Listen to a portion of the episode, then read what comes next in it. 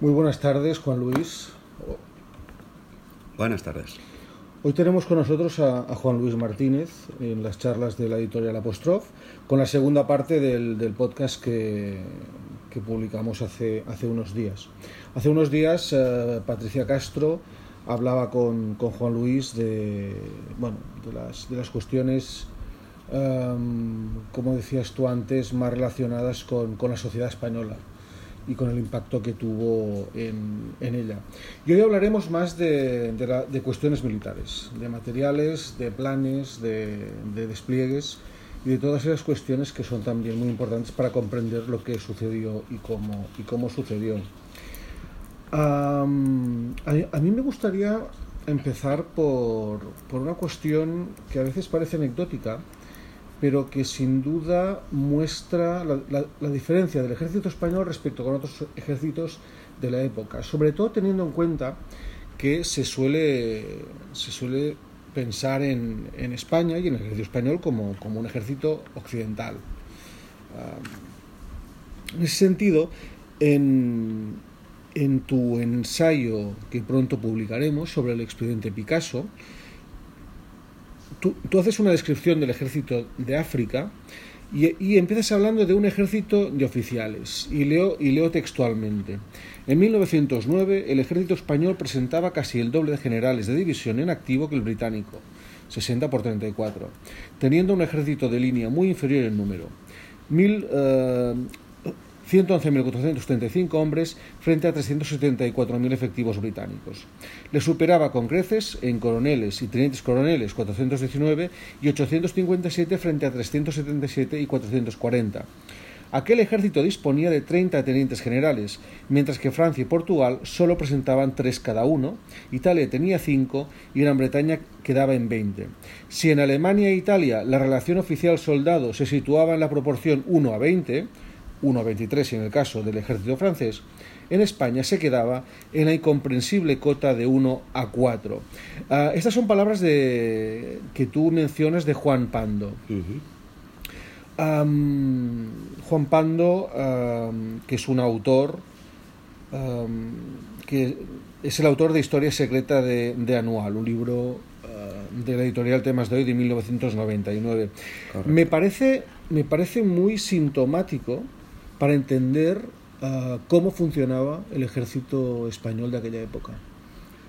Sí, es una. Bueno, incluye este texto literal de, de Juan Pando, que, bueno, uno de los libros creo que fundamentales para comprender el, desastre anual y el ejército de África, eh, porque bueno, daba una, una, fotografía de la época, ¿no? de, de, de, los años 20, terminada la Primera Guerra Mundial, matizo porque es importante también, eh, da una imagen eh, muy, bueno, muy elocuente de la situación del ejército de África. Tanto en la península como en África había bueno, un, número elevadísimo de jefes y oficiales, ¿no? de, coroneles, tenientes coroneles, comandantes, capitanes, tenientes y demás, que también creo que reflejaba un poco la sociedad española, ¿no? como eh, una parte de la aristocracia que no había entrado en el juego burgués de, dedicarse a comerciar, a, a, bueno, a trabajar, no, a dirigir fábricas y demás, ¿no? esa aristocracia terrateniente, residual en cierto modo, pero que todavía existía en España, y, y también como un ascensor social para, bueno, para, para, la burguesía, la baja burguesía o la aristocracia empobrecida, pues una salida era el ejército. ¿no? Entonces había eh, bueno, pues muchos jóvenes que con 17, 18 años ingresaban en las academias militares, eh, y también se heredaba un problema de macrocefalia, ¿no? como que había más cabeza que cuerpo en el, ejército español, heredado de las guerras coloniales, ¿no? de Cuba, Filipinas, Puerto Rico. Llegaron miles eh, de tropas evacuadas. Estados Unidos obligó a evacuar a las Fuerzas Armadas de, estos países, de estas colonias, y claro, llegan a España y había que colocarlos en algún lugar.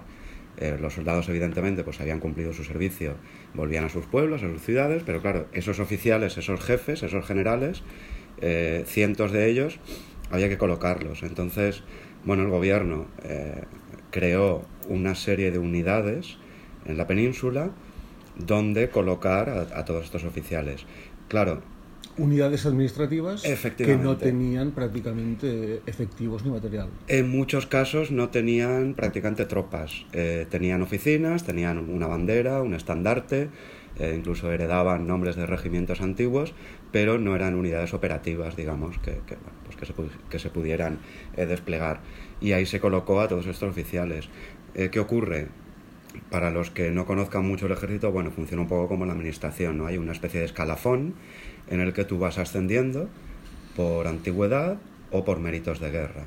Entonces, claro, eh, todos estos oficiales iban ascendiendo por, eh, por edad, digamos, cumplían unos años, les tocaba ascender, se creaban vacantes, entonces, claro, se formaba un tapón hacia arriba, digamos, en el que había, pues, eh, estas cantidades inauditas, ¿no? De, de comandantes, coroneles, generales, generales de división, de brigada, sin ningún sentido práctico, que taponaba el ascenso de oficiales más jóvenes que igual tenían experiencia en, unidades eh, de combate y demás. Y sobre todo, claro, afectaba el presupuesto. El presupuesto del Ministerio de Guerra, que era bastante escaso en comparación con otros países que habían salido de la guerra, eh, bueno, por temas de, crisis económica, evidentemente, eh, era un presupuesto bastante escaso y además, claro, muy mal repartido, porque, bueno, comentamos otro día con Patricia, que la mayor parte del presupuesto se destinaba a, las tropas de la península en lugar de a las tropas de África, que era donde se estaba combatiendo se estaba intentando pacificar un, protectorado. Entonces sí, eh, uno de los capítulos del ensayo se titula Un ejército de oficiales y, es una imagen bastante elocuente de, la situación en la época. Tú has, sido, tú has sido soldado durante varios años, has estado en misiones de paz en, en varias misiones de paz en, en Bosnia con, con la caballería del, del ejército español. Uh, escribiste a partir de esa experiencia uh, una novela que publicaste con nosotros, con Apostrof, que, que, es El Horror, y también publicaste más recientemente Anual 1921, La Matanza de los Inocentes, que es la novela sobre el desastre de, de Anual, y ahora, estás y ahora vamos a publicar tu ensayo, El expediente Picasso. En, ya en la novela, sobrevuela, se plantea una cuestión muy importante y es la, la, la, importancia del mando en el desastre a tres niveles, a tres, digamos que en lo más alto hay tres niveles. La posible implicación del, del rey Alfonso XIII, que al, fin y al cabo es el, es el jefe de las Fuerzas Armadas. La implicación o el laissez-faire uh, o la falta de la falta de implicación de, de Berenguer eh, en apoyar a veces o en parar en otras a Silvestre y el propio general Silvestre que es el que es el encargado de, de dirigir las, las, operaciones que acaban en desastre. Podemos analizar, si quieres, este, este escalafón, que yo he simplificado mucho. Podemos analizarlo para ver el papel de cada cual en este, en este drama. Además hay ministros, además hay uh, una serie de civiles que también intervienen. ¿eh? Sí, eh, bueno, por situar a, los oyentes un poco el organigrama de, del ejército en aquella época sería, bueno, Alfonso XIII como, como jefe del ejército, ¿no? como rey, eh, llamado jocosamente, un poco en plan de burla, el africano, en algunos medios críticos, o el rey soldado, ¿no? porque, bueno, le gustaba el, tema militar, el tema de fotografías, uniformes, eh, bueno, recorrió varios países de, de Europa interesándose por, los ejércitos eh, de la época, estuvo también en, Marruecos visitando a, las tropas. Eh, digamos que la, bueno, la, las leyes de la época otorgaban al rey un papel determinante a la hora, por ejemplo, de conceder condecoraciones, de nombrar cargos, tanto políticos como militares. Entonces, bueno, eh, en el ensayo hablo un poco de, este papel de, de Alfonso XIII en, el antes, el durante y el después de, del desastre anual y las consecuencias eh, políticas que tuvo. Eh, también, bueno, el, presidente del Consejo de Ministros, ¿no? que se llamaba entonces el presidente del gobierno, era Manuel Allende Salazar, que el 14 de agosto, eh, justo cuando termina, se puede decir, la, las operaciones militares, la debacle de anual, eh, fue, bueno, dimitió y fue sustituido por Antonio Maura, el gran líder conservador de, de las últimas décadas. En el Ministerio de Guerra estaba Luis de Marichalar, a mucha gente le sonará este apellido, sí. vizconde de Eza. También, Familiar del Marichalar más reciente. efectivamente. Eh, bueno, vizconde, para que veáis que esa aristocracia de la que hablaba antes estaba muy metida en, en la política, en el, en el, Congreso, en el Senado y en el Ejército. Y eh, bueno, también, eh, aparte del Ministerio de Guerra, tenía mucho que ver el Ministerio de Estado, el de Fomento, que eran bueno, los que eh, se ocupaban de los presupuestos que se destinaban a África, de la compra de material, o mejor dicho, de la no compra de material moderno. Digamos que en las esferas políticas había implicados una serie de, de personajes eh, cuya estrategia política básicamente era gastar el, la menor cantidad posible de dinero y reducir al máximo el número de bajas peninsulares, como se decía en la época, de soldados españoles eh, de reemplazo que estaban haciendo la, el servicio militar de tres años en Marruecos, porque, eh, bueno, como vimos en el anterior podcast, la situación social en España era muy complicada, ¿no? Pues con una auténtica guerra social, eh, sindicatos revolucionarios, la patronal, huelgas generales. Entonces, bueno, la, las instrucciones que tenían los jefes del ejército de África eran no exponer a los soldados españoles en operaciones militares. ¿no? Luego veremos quién intervenía entonces.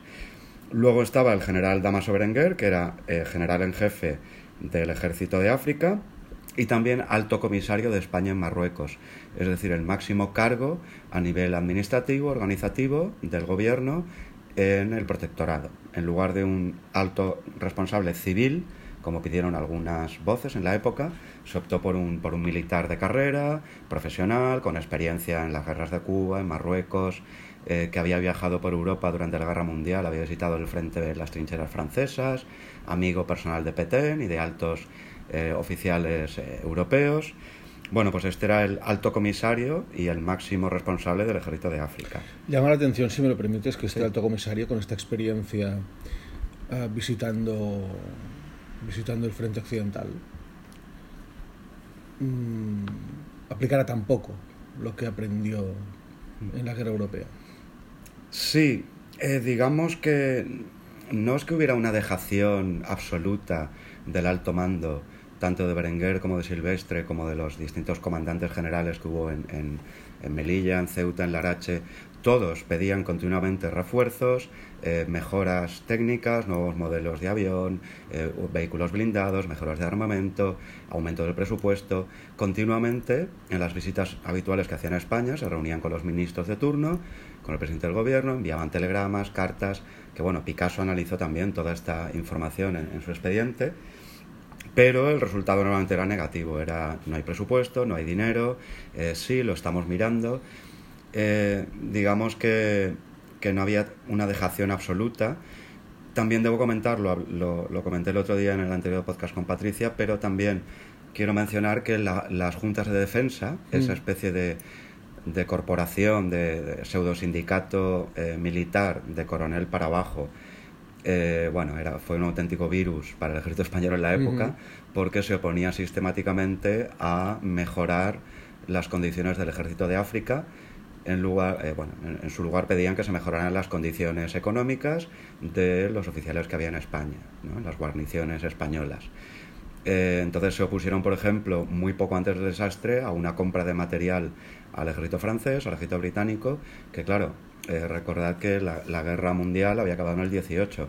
Había una cantidad inmensa de armas, municiones, vehículos blindados, aviación eh, a muy bajo precio, ¿no? Había una, una, una sobreoferta de, de material bélico eh, por los países beligerantes, más bueno, pues toda la, la retirada de armamento de, de los perdedores, ¿no? Del uh -huh. Imperio Austriaco, sí. alemán y demás.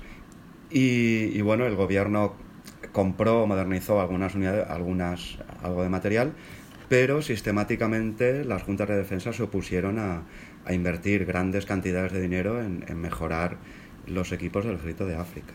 Había una percepción política y, puede que también militar de que la oposición uh, de que la oposición de las cabilas en el, en el RIF uh, se podía superar fácilmente con los, con los recursos disponibles. Mm, bueno, por situar, cuando hablamos de las cabilas del RIF, para los que no habéis oído el podcast anterior, eran básicamente las, bueno, las tribus, eh, algunas nómadas, otras más sedentarias, que vivían en la zona del Rif, en la zona central y oriental del protectorado de Marruecos, en oposición a la zona de Ceuta, Larache, una zona más montañosa, donde vivían sobre todo población árabe. En el Rif vivían, bueno, amazigh, ¿no? rifeños, Eh, estaban organizados en cabilas, que eran como distintas tribus repartidas por, el territorio del Rif y la zona oriental. Algunas pacificadas desde hacía años, en la zona más cercana a Melilla, en, la zona de Cabo de Agua, bueno, en, la zona más costera, digamos, y otras eh, abiertamente opuestas a la penetración económica, comercial, la explotación de minas y, por supuesto, la, penetración militar española. Eh, en algún libro, en algún ensayo, en algún artículo, he leído títulos como eh, un desastre anunciado, ¿no? Como que el desastre anual se podía haber previsto de algún modo. Mm, yo no estoy de acuerdo del todo con esta percepción. Eh, en, respuesta concretamente a tu pregunta, ¿no? Eh, en el año 20, en el año 21, hubo una ofensiva, sobre todo en el año 20, ¿no? protagonizada por Silvestre, en la que en apenas un año pasó a controlar militarmente prácticamente todo el Rif hasta Lucema. Solo mm. se ponían las montañas y el, cabo de Quilates y unas y tres, cuatro cabilas beligerantes. La percepción en aquel momento era de que la penetración, mezcla de política, eh, dinero, del que luego hablaremos, ¿no? pagar a, los jefes de las cabilas, y, la penetración militar había sido un éxito. Se había mm. pacificado eh, estas tribus, estas cabilas, eh, eh, en muy poco tiempo, ¿no? cuando se habían opuesto durante años y se habían levantado pues, en, 1909, el Barranco del Lobo y demás, o a través de diferentes líderes religiosos. Eh, digamos que la percepción tanto del gobierno, que recibía la información de África, como de, de Berenguer y de Silvestre, era que la zona estaba mm, relativamente pacificada. No, no había eh, grandes ataques, digamos, a retaguardia, eh, lo que preocupaba era, el frente avanzado, ¿no? Era, Eran estas cabilas que se oponían al avance español hacia Alucemas, ¿no? en esa ofensiva sobre Alucemas mm. que, que, si quieres podemos también comentar. Sí, comentas en, en, tu ensayo, cuando, cuando analizas el plan de campaña sobre, sobre Alucemas, que Berenguer apoyaba la ofensiva, pero, pero con dudas, sobre mm. todo por el momento en el que debía realizarse, porque no se había realizado eh, suficiente labor política en la región, también por la forma de llevarla a cabo, a través de las montañas desde, desde Merilla. También dudaban otras, otros oficiales eh, de confianza de Silvestre, eh, y entre ellos dudaba el coronel Morales, el jefe de la, de la policía indígena, que en un extenso informe estimaba que se había alcanzado el límite de elasticidad de las fuerzas, es decir, estaban demasiado extendidas como para seguir avanzando y, seguir cubriendo el terreno de la forma apropiada y con, y con la seguridad y con la seguridad. Hubo avisos, hubo prevenciones que nos escucharon, estaban, estaban justificados. Sí, este es uno de los, de los puntos clave del desastre anual y de la investigación de Picasso. El general Picasso en su, en su informe, en sus conclusiones, en su resumen, insiste mucho en este punto. Eh, como he dicho antes, en el año 20, cuando llega el general Silvestre, que venía de, de la zona de, de, Ceuta, del Arache, eh, cuando se hace cargo de la comandancia de Melilla, emprende una ofensiva exitosa, absolutamente, en la que con las fuerzas que contaba, eh, un regimiento de caballería, las fuerzas de infantería, avanza desde la línea del río Kert, que era el límite de avance hasta el año 12 de las fuerzas españolas, y llega hasta el Valle de Anual, eh, a muy pocos kilómetros de, la Bahía de Lucemas, con la barrera de, los montes y de, las tribus de Tensamán, Beniurriagel, que eran las que se oponían al avance. Eh, al llegar a este punto, en un avance meteórico, ¿no? Eh, allá hay voces que advierten de que se ha llegado a ese límite de elasticidad, ¿no? que como tú bien decías, sería un poco la proporción de tropas que había sobre el terreno en relación a los kilómetros que debían cubrir y proteger. Y supongo que también extensión de, líneas logísticas, de provisionamiento. Claro. Eh, un elemento clave en cualquier avance militar es proteger y consolidar las líneas eh, logísticas, que es básicamente pues, las carreteras, los caminos por los que debe llegar el material, ¿no? Pues los víveres, el agua, la munición, las tiendas de campaña, eh, los equipos médicos. Eh, claro, el, coronel Morales es un personaje muy interesante porque como jefe de la policía indígena era un poco, entre comillas, como el jefe de inteligencia en la zona, ¿no? El que escuchaba a los locales. Efectivamente, era la policía indígena a través de los oficiales eh, que estaban repartidos por todo el territorio, en las oficinas de información, eh, eran, digamos, los que interactuaban con la población de la zona, con los jefes de los clanes, de las tribus, con las asambleas. los que informaban al mando de bueno, cuál era la situación política, el estado de ánimo de, bueno, de, los, de los pobladores autóctonos. Y bueno, esta información era, se centralizaba en el coronel Morales, que era un hombre, evidentemente hablaba árabe y amazí perfectamente, era muy bien considerado por, por los líderes eh, rifeños, incluso por Abdelkrim, que era prácticamente amigo personal. Incluso se cartearon cuando empezó la, la, ofensiva y, digamos, las batallas, se seguían enviando telegramas, ¿no? Abdelkrim y Morales. Eh, el coronel Morales ya advirtió por escrito a, a Silvestre de bueno pues que había que consolidar lo conquistado hasta el momento antes de seguir avanzando que en el verano del 21 era muy mala época porque después de unos muy malos años de cosechas, donde había hambruna directamente, o sea, la gente pasaba hambre y acudía a los cuarteles del ejército para, para, recoger grano del suelo, eh, eh, Silvestre ordenó repartir eh, sacos de, de, cereal a la población, digamos que la población subsistía gracias a, en gran parte a estas ayudas del ejército pero en el año 21 había habido, se esperaba una, una, la mejor cosecha en décadas. Eh, la población, los rifeños eh, acudían a la cosecha, evidentemente trabajaban en los campos, por lo tanto iban a estar ocupados, pero cuando acabara la cosecha, muchos de ellos, por ejemplo, iban a Argelia a trabajar temporalmente, pero que cuando regresaran, en una buena situación eh, alimenticia, económica y demás, pues que podía ser un, buen momento para, para una rebelión o, o, para una oposición armada. ¿no?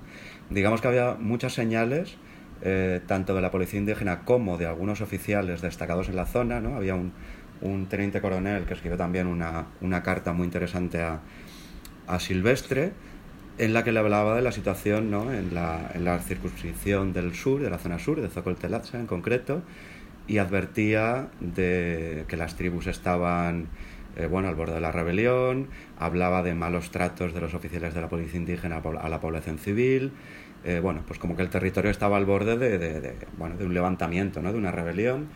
Que eso es algo que tú en, en, la, en, tu novela, en Anual 1921, también plasmas bastante bien, cuando a través de, de ciertos personajes pues haces hablar al, a la experiencia civil, ¿no? la experiencia de los locales. Y cómo, y cómo se acaba alargando ese odio que acaba estallando al final contra, contra, los, contra los soldados españoles.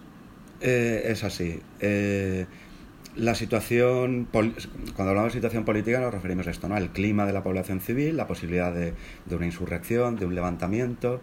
Eh, todo esto, ya digo, había señales, había informes escritos que aparecen en, en, toda la documentación del expediente Picasso, pero el mando no hizo caso, eh, tanto Silvestre como Berenguer eh, no hicieron caso de estos informes, o se minimizaron, ¿no? la, se minimizó la gravedad de lo que se informaba, de hecho, por ejemplo, Silvestre tomó decisiones mm, bueno, muy cuestionables como sustituir a, Morales por un comandante eh, que desempeñó un papel importante en, el desastre eh, y algunos oficiales que, habían escrito estos informes resaltando la situación peligrosa los sustituyó por oficiales más, entre comillas, dóciles, eh, bueno, pues para que, que digamos, porque, porque básicamente Silvestre quería llevar adelante a cualquier precio la ofensiva sobre Alucemas que tenía un objetivo muy claro, la bahía de Lucemas, que era un punto estratégico muy importante, entre otras cosas porque era la única playa en la que se podía desembarcar fácilmente y con lo cual habituallar a las tropas desde el mar, que era mucho más fácil que hacerlo desde tierra. Sí, la bahía de Lucemas, bueno, si consultáis un mapa, a ver, no es una bahía especialmente importante, pero como bien dices, era uno de los pocos puntos donde por profundidad eh, marina por el tema de las mareas, eh, bueno, de las mareas, de, de las corrientes eh, marítimas y demás, eh, bueno, se podía, ahora el, el, punto más fácil donde se podría lanzar una operación anfibia, como de hecho ocurrió eh, posteriormente, ¿no? El famoso desembarco de Lucemas.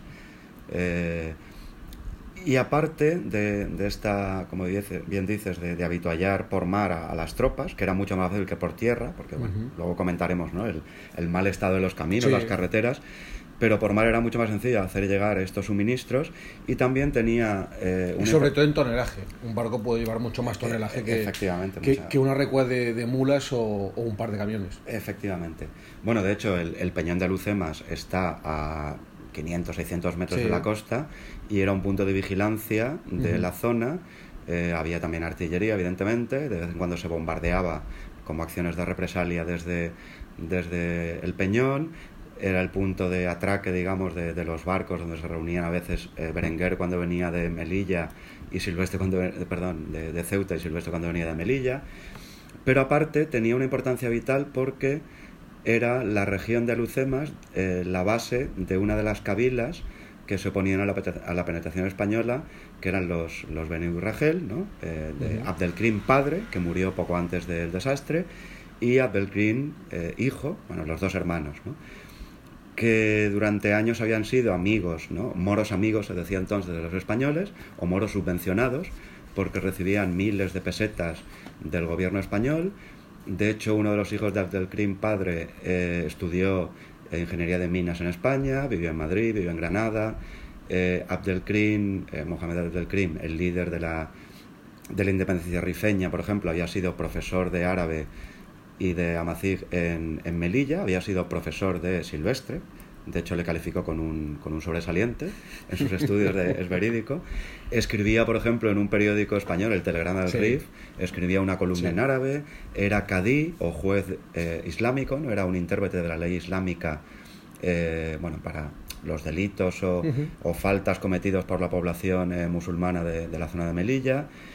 Eh, pues Alucemas era el centro, digamos, cuando los Abdelkrim se pasan al lado contrario ¿no? y empiezan a oponerse a esta penetración eh, militar española, era el centro de, su clan, ¿no? de sus fra- fracciones. Cada clan, cada cabila se dividía eh, en diferentes fracciones, ¿no? que eran como familias diferentes. También estaban los, en, bueno, en la zona de Tensamán, en la zona de- del Cabo Quilates, una zona montañosa. Digamos que había dos o tres fracciones eh, de cabilas que se oponían eh, por la fuerza, ¿no? con oposición armada a la protección española.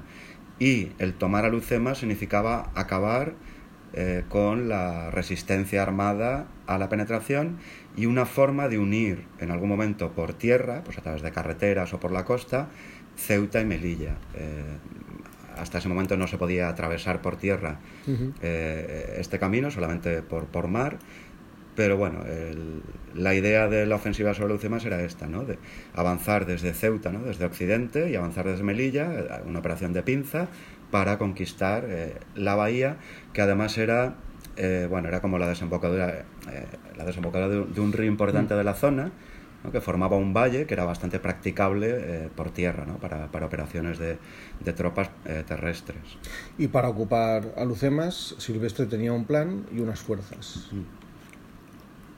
Sí, el plan, eh, de hecho, lo analiza Picasso en su informe de forma detallada.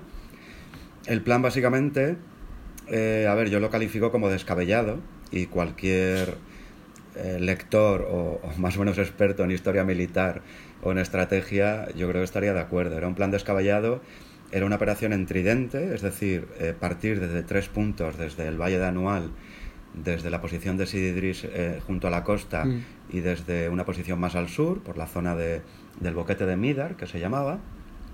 Eh, una operación en tridente en la que tres fuertes columnas partirían en dirección a, a esta, esta zona de Lucemas, ¿no? hacia este cauce de- del río. Eh, ¿Qué ocurre? Eh, sobre el papel dices, bueno, sí, es una operación clásica ¿no? de, de tridente, de atacar al enemigo por tres frentes diferentes, pero, eh, claro, las fuerzas con las que contaba Silvestre en ese momento eran absolutamente insuficientes. La preparación, además del número, era absolutamente nefasta porque se contaba con el último reemplazo que había llegado en marzo del año 21. Hablamos que la, operación se había proyectado para junio, julio de- del 21. Pues el último reemplazo de reclutas, que era la, la principal eh, fuerza de tropas, eh, habían llegado en marzo, o sea, habían, habían terminado su instrucción, habían jurado bandera en mayo. ¿no? Que esto lo, lo cuento, por ejemplo, en la novela. Sí. Pero eran las tropas que, que acababan de desembarcar en Y Melilla. recién desembarcadas con, con una breve Claro, instrucción. eh, prácticamente un, un 5% había hecho prácticas de tiro con, Mm. con fusil, con el Mauser. Mm. La- los que iban a artillería no habían disparado un solo cañonazo para no asustar a la, a la población eh, autóctona. Eh, bueno, el, el material estaba en condiciones lamentables, no había prácticamente camiones, no había carros para... Se supone que cada batallón tenía que tener un carro para llevar la impedimenta, esto no existía. digamos que las condiciones eh, materiales de las tropas, en las que luego entraremos si quieres, eran lamentables. Entonces, claro, eh, esta operación de tridente con tres columnas, de, no sé, 3.000 hombres por columna, vamos a poner, era, era absolutamente inviable. Eh, claro, Berenguer recibe el plan, se reúne con Silvestre en varias ocasiones, recibe el plan, lo estudian conjuntamente y claro, Berenguer expresa sus dudas. De hecho, bueno, adelanto un poco la situación, pero hubo un juicio a Berenguer, que esto lo comentó en el ensayo, y Berenguer se defendió diciendo como que él no había aprobado el plan de Silvestre de avance sobre el leucema, sino que lo había estudiado y si lo había aprobado había sido para más adelante, no para el momento en el que se llevó a cabo, que empezó en, en junio del 21. Eh, em, ¿Eso sería como decir que Silvestre se insubordinó? Eh, bueno, a ver, se ha escrito mucho sobre esta cuestión hasta qué punto Silvestre actuaba de forma autónoma o, independiente de la autoridad del alto comisario. Digamos, para situar a los oyentes, eh, el protectorado se dividía, la zona española se dividía en tres comandancias generales, mm. la de Melilla, la de Ceuta y la de Larache. Cada comandancia tenía un, general al mando de la comandancia que actuaba eh, con cierta autonomía, evidentemente, a nivel operacional, eh, a nivel administrativo, en el día a día, pero claro, cualquier plan de avance o defensivo, cualquier medida importante en el terreno militar debía ser consultada y aprobada por el general Berenguer, que era el general en jefe del ejército de África. Si no autoriza. Claro, ¿cuál es el tema? Que, esto lo comento en, el ensayo también, Silvestre y Berenguer eh, eran de la misma promoción, habían tenido una carrera bastante paralela, ¿no? Los dos habían nacido en Cuba, los dos habían servido en la, bueno, habían eh, pasado a la Academia General muy jóvenes, eh, los dos habían servido en la Academia de Caballería, era de, la misma promoción, pero eh, por antigüedad Silvestre era ligeramente más antiguo. Pero Berenguer había ascendido a general de división un poco antes, digamos. Digamos que en el escalafón estaba por encima Berenguer y, en su cargo político y, militar. Claro, esto en el ejército, y más en aquella época, que era un ejército muy clasista, muy, eh, no sé, muy, muy, de reglamento. Era una, como una contradicción. Que, un general menos, menos antiguo que tú tenga poder sobre ti, eh, causó, causaba roces, causaba eh, polémicas, y luego está el carácter personal. se ha hablado mucho de la personalidad de Silvestre, de Berenguer, sus biografías también son interesantes en este sentido, como que eh, Berenguer de él decían que, pues, que era más, eh, más sesudo, que se pensaba mucho las cosas, que era, bueno, que era más inteligente, tenía una mente más eh, bueno, de pensar a largo plazo, más... En cambio, Silvestre era, bueno, era como un general de huevos, ¿no? Que se decía, de, pienso esto y lo hago más que valiente, digamos que era un poco temerario. Eh, también es cierto que, se rodeó por este carácter suyo, ¿no? muy vehemente, muy de tratar con los, con los subordinados oficiales, con la tropa, eh, de forma muy directa, muy campechana. Digamos que tenía alrededor pues una, una cuadrilla, ¿no? una camarilla de, de, oficiales que iban a muerte con él, que le seguían a todas partes.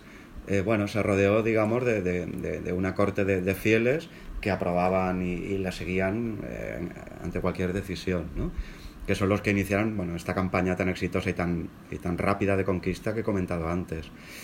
Aquí, claro, eh, la cosa no está muy clara porque no hay, no hay documentos, eh, telegramas, informes oficiales firmados que, que, resuelvan este dilema, ¿no? Como si Silvestre tomó la decisión por su cuenta y llevó a cabo la operación sin contar con Berenguer, sin subordinado. No, ni mucho menos, no sin subordinado. Con lo cual no, no procede que Berenguer diga mm, yo pasaba por aquí. Digamos. Este señor inició las operaciones sin. Sí. Eh, en el ensayo lo explico con detalle porque, a ver, no, claro. Eh, es un poco complejo, pero digamos que mi punto de vista es que Silvestre informó a Berenguer de todas las operaciones que iba a realizar, pero lo hizo con la suficiente ambigüedad o eh, ocultando algunos datos y mostrando otros cuando le convenía, de forma que Berenguer no tuviera tiempo o no tuviera capacidad para anular las operaciones que emprendió Silvestre. Y a la vez él, y a la vez nadie pudiera decir que se estaba insubordinando. Efectivamente.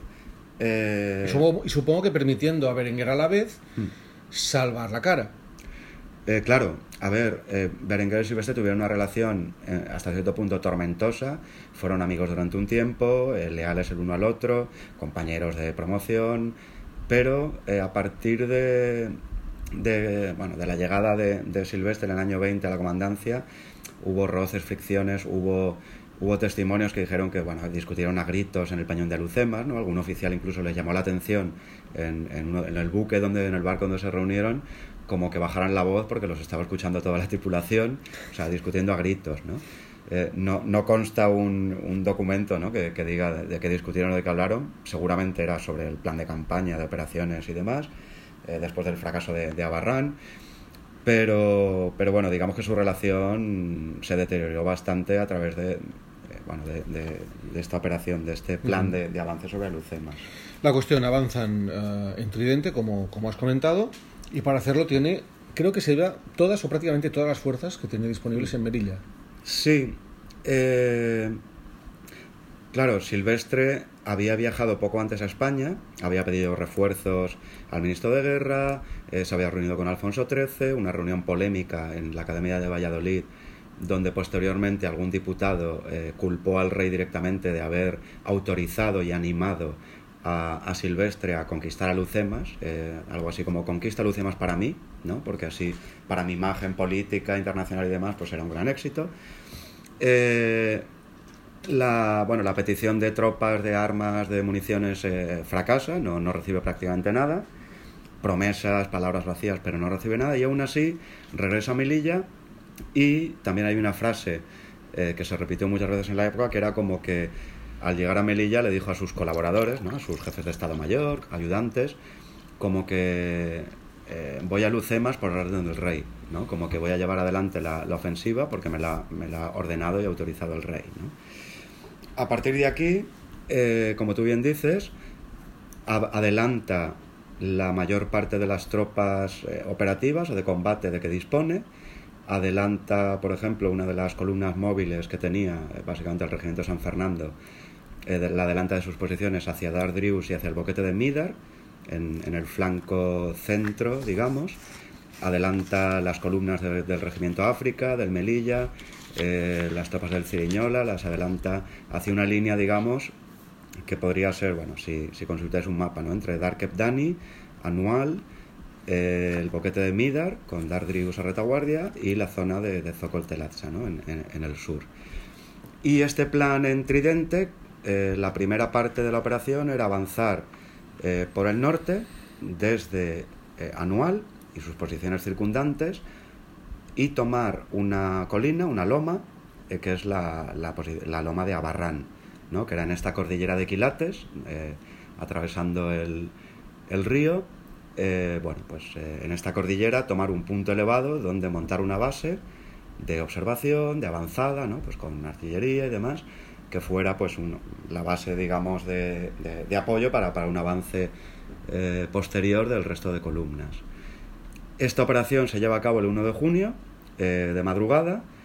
En lugar de poner al mando al coronel Morales, como he comentado antes, eh, se pone al mando de esta columna de, de, de 3.000 hombres a un comandante, cosa que fue bastante criticada, por ejemplo, por, por, eh, por Picasso y por algún oficial más de, de Estado Mayor.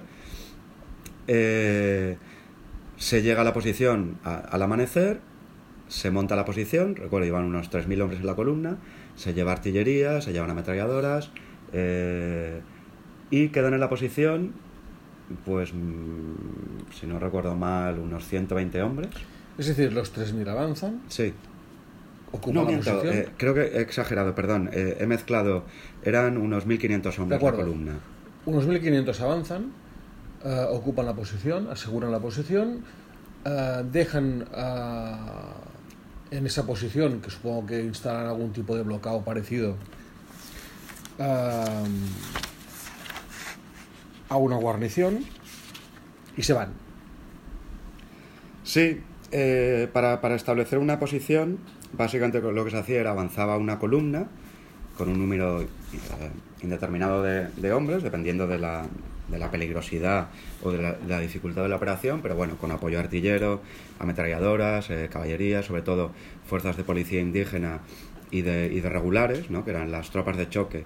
Como decíamos antes, eh, como los españoles no podían combatir para que no hubiera bajas y no hubiera eh, alarma social y demás, pues se enviaba por delante siempre a la policía indígena y los regulares, ¿no? que eran en su mayor parte, aunque había, había soldados españoles y oficiales españoles, pero eh, se enviaba por delante a esta avanzadilla con apoyo de alguna fuerza de infantería peninsular y ingenieros, evidentemente, fuerzas de ingenieros con carros, con todo el material, básicamente piquetas, alambrada, eh, sacos eh, vacíos que se llenaban de tierra. Eh, si se montaba un blocado, que eran, los blocados eran como construcciones desmontables con planchas de madera y de, y de zinc para el tejado, que iban numeradas y que se montaban en, relativamente poco tiempo. Entonces, bueno, se tomaba la posición, normalmente una zona elevada, una loma, una colina. los ingenieros con cobertura del resto de unidades montaban el, bloqueo, la construcción, el perímetro de sacos terreros, el perímetro de alambradas. Eh, dependiendo de la situación también se montaban posiciones de, ametralladoras de posición, ametralladoras fijas, con su correspondiente eh, guarnición. Y luego se dejaban en el interior eh, pues las tropas que se consideraban, pues podía ser una compañía, por ejemplo, de fusiles, con apoyo de, de algunas ametralladoras se dejaban a veces policía indígena para explorar y, reconocer el terreno, eh, a veces se dejaba algún oficial médico o simplemente tropa con material sanitario, eh, se dejaba algún personal de intendencia, pues con algunos mulos para, bueno, para acudir a, la posición principal por suministros.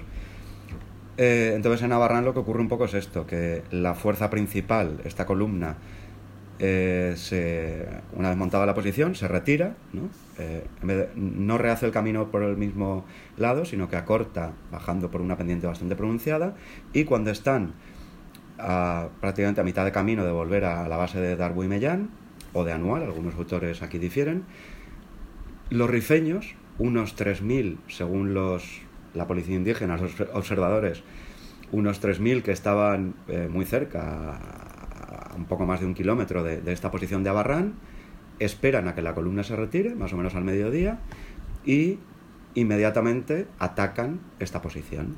Además la atacan desde todos los puntos, incluso desde una pendiente muy pronunciada, porque no se despejó de matorral, eh, los alrededores, digamos, fuera de la alambrada, ¿no? entre el parapeto de sacos terreros y la alambrada, y las piquetas, eh, no se limpió el terreno, por ejemplo, de matorral, de arbustos, ¿Por qué? Porque por esta zona dijeron, no, por aquí no puede subir nadie. Pues sí, los rifeños treparon por allí, atacan por todos puntos y bueno, pues eh, como se decía en terminología de la época, ¿no? Se comieron la posición en pocas mm. horas.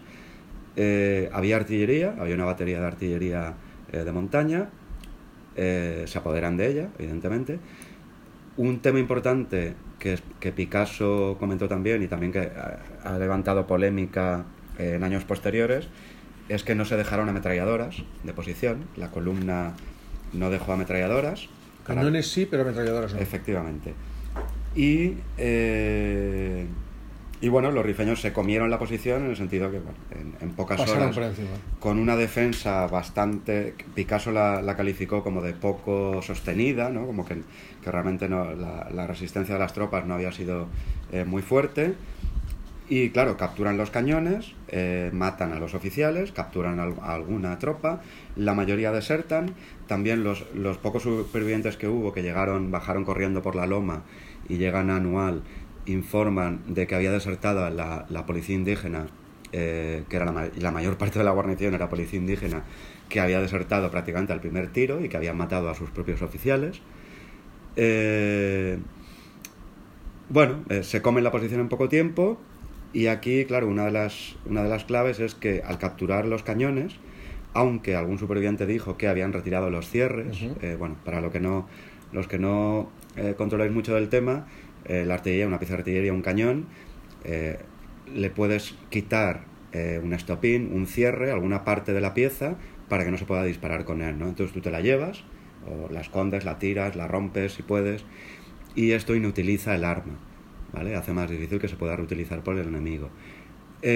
algunos supervivientes dijeron que se habían retirado los cierres, los estopines, pero estos cañones son capturados por los rifeños y lo que hacen es pasear estos cañones, más los cientos de fusiles capturados, eh, todo el material, tiendas, material médico, todo el, botín de guerra, digamos, todo lo que se habían llevado lo pasean por, por la zona de Amesauro, por la zona de las montañas, ¿no? donde estaban estas, estas tribus, que algunas dudosas, y claro, es un banderín de enganche para nuevos combatientes. Y los acaban de convencer. Claro, era la primera posición eh, en, en, las guerras de Marruecos en la que una tropa de rifeños había capturado cañones al enemigo, nada menos.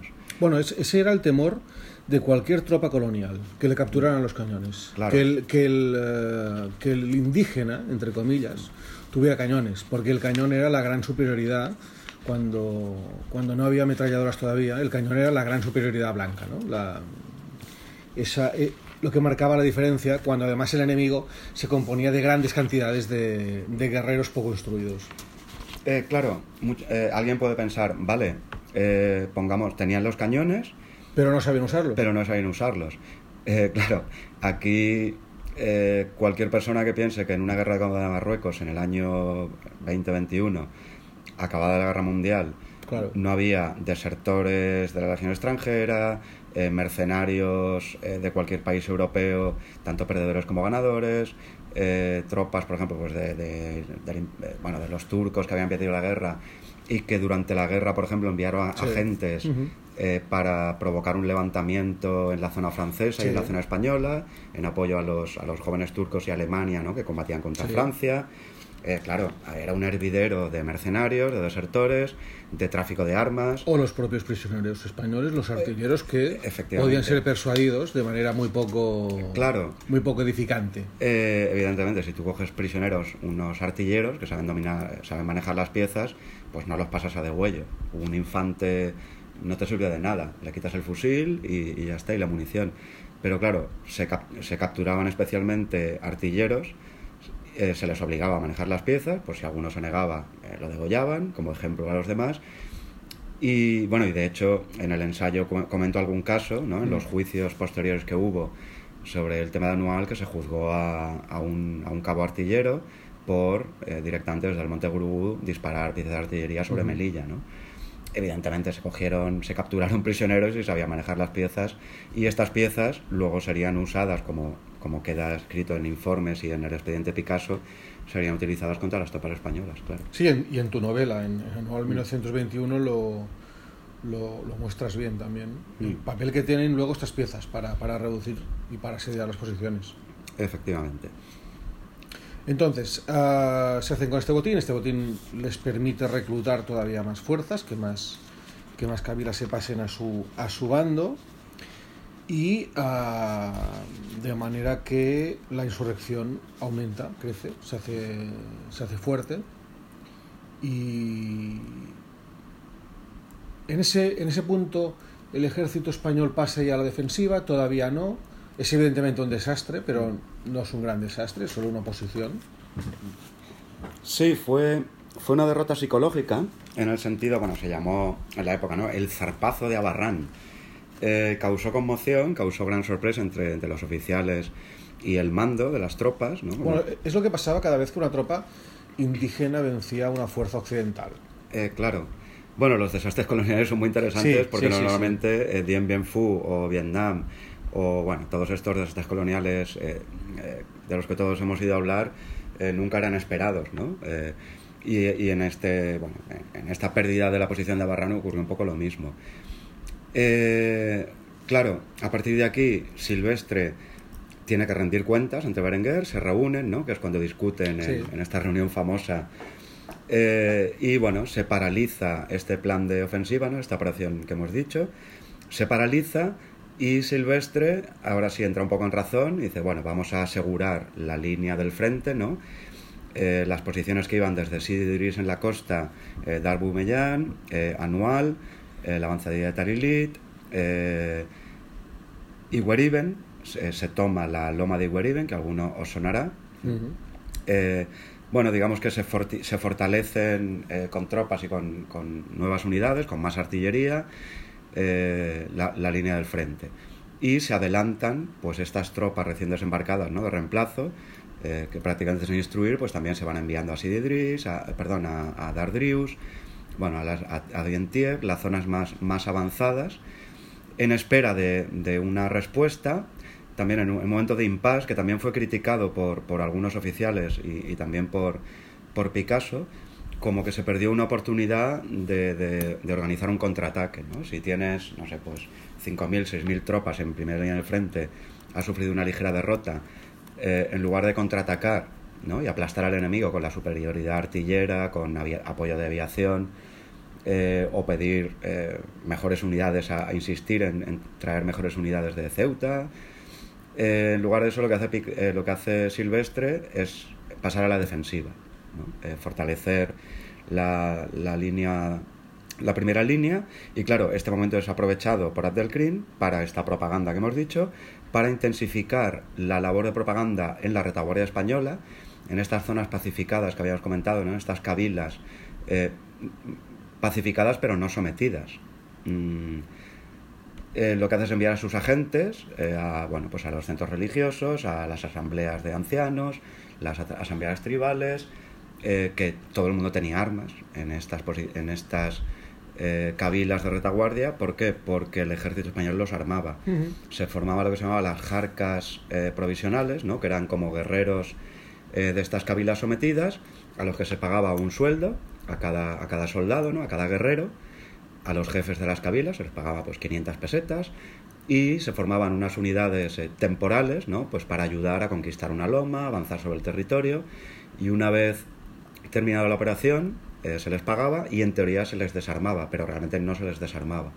Eh, conservaban pues sus... Eh, bueno, básicamente Remington, el fusil Remington, no, no, tenían Mauser, pero también por el contrabando pues llegaban armas por todos lados. O sea que eran cabilas de guerreros eh, supuestamente pacificados, pero armados y no sometidos. Eh, con Remington, con level franceses que también pasaban de contrabando.